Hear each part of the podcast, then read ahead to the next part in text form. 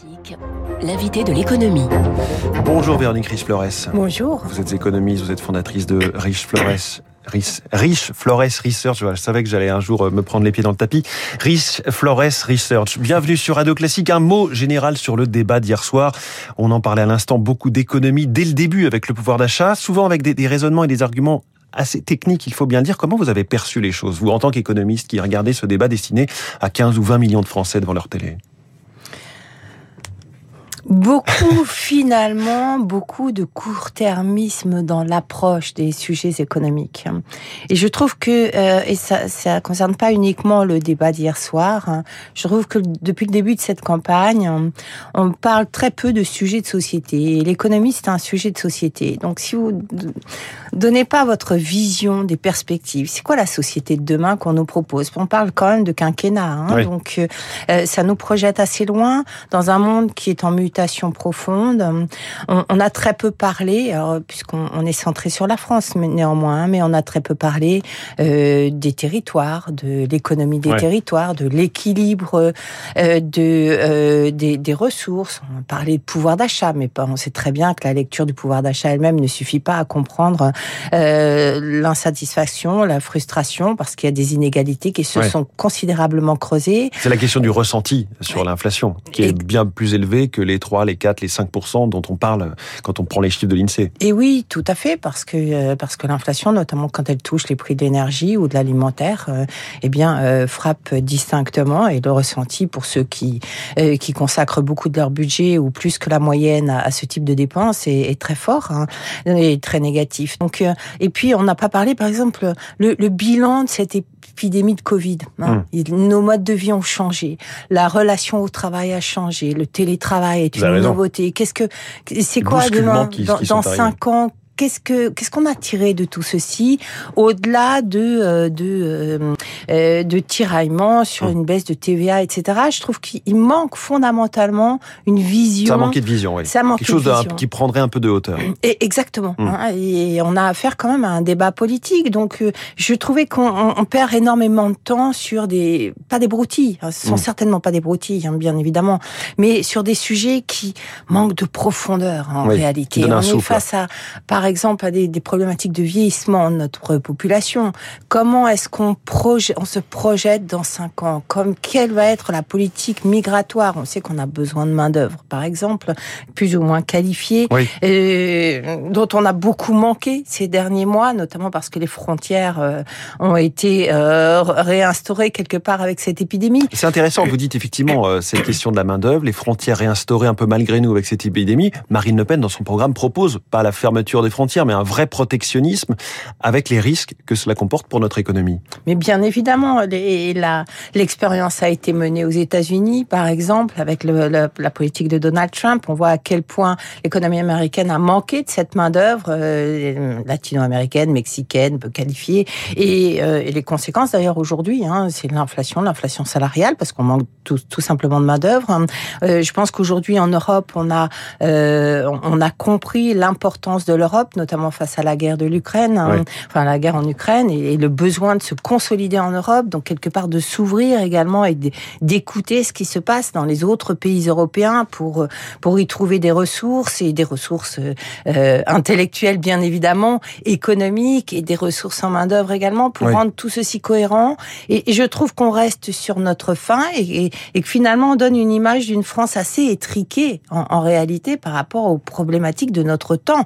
Et à ce qu'on a tous envie d'écouter ou de, de mûrir sur ce qu'on veut devenir, ce qu'on veut faire là où on veut aller. Alors vous avez parlé de broutilles, mais on va quand même analyser l'une partie de ces broutilles et, c'est votre domaine de compétence, notamment ce débat assez intéressant tout de suite sur la façon de combattre l'inflation côté pouvoir d'achat sans l'alimenter, cette inflation, les primes euh, proposées par Emmanuel Macron contre les augmentations que veut pousser Marine Le Pen. Quel est votre arbitrage?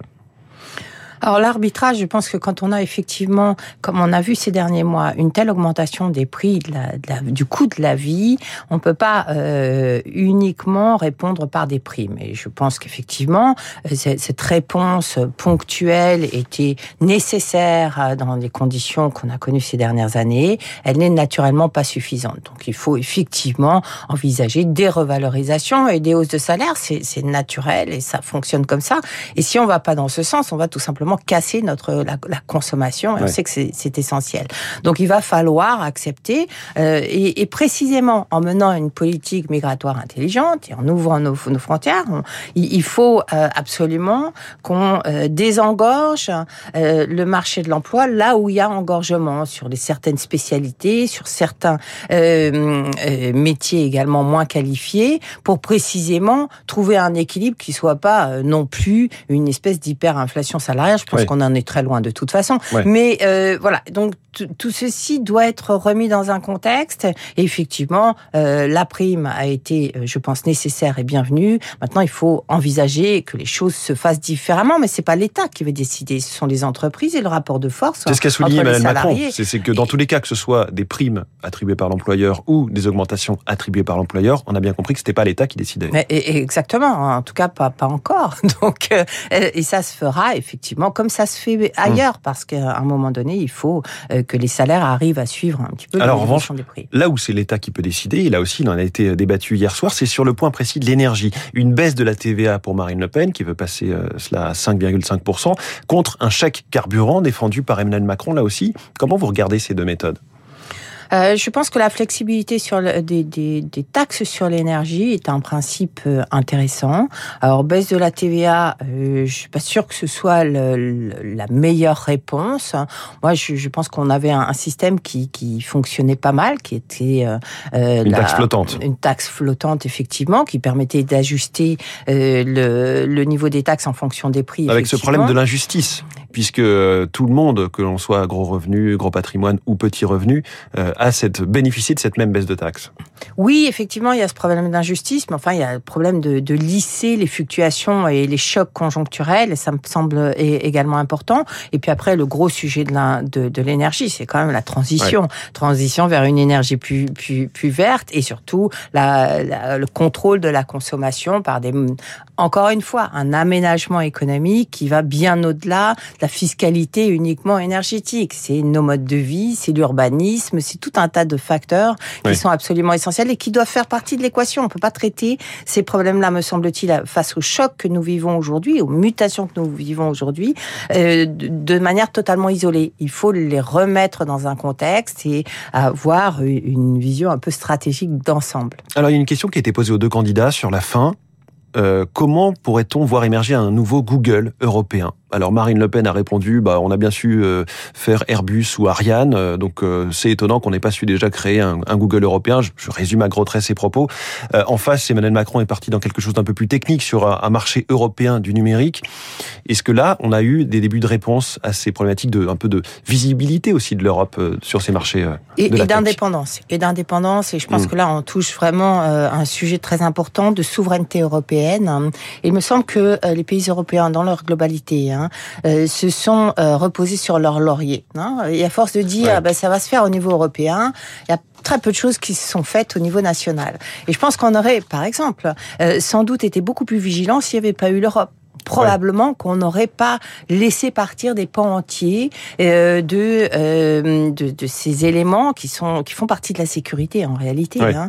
Et, euh, et, donc aujourd'hui, il faut que chaque pays européen, me semble-t-il, se reprenne en main par rapport à ses objectifs. Effectivement, je pense que c'est totalement anormal qu'on n'ait pas de Google européen, qu'on n'a pas de téléphone quasiment européen, qu'on ne puisse pas avoir un ordinateur mmh. européen. Donc il y a une grande frustration et on voit que dans un environnement géopolitique compliqué, c'est c'est un manque euh, effectif. Véronique Rich-Flores, fondatrice de Rich Flores Research. Merci beaucoup d'avoir analysé à chaud ce débat euh, côté économique sur Radio Classique. Il est 7h22 après l'analyse économique, le match politique dans un instant avec Marcelo Vespré.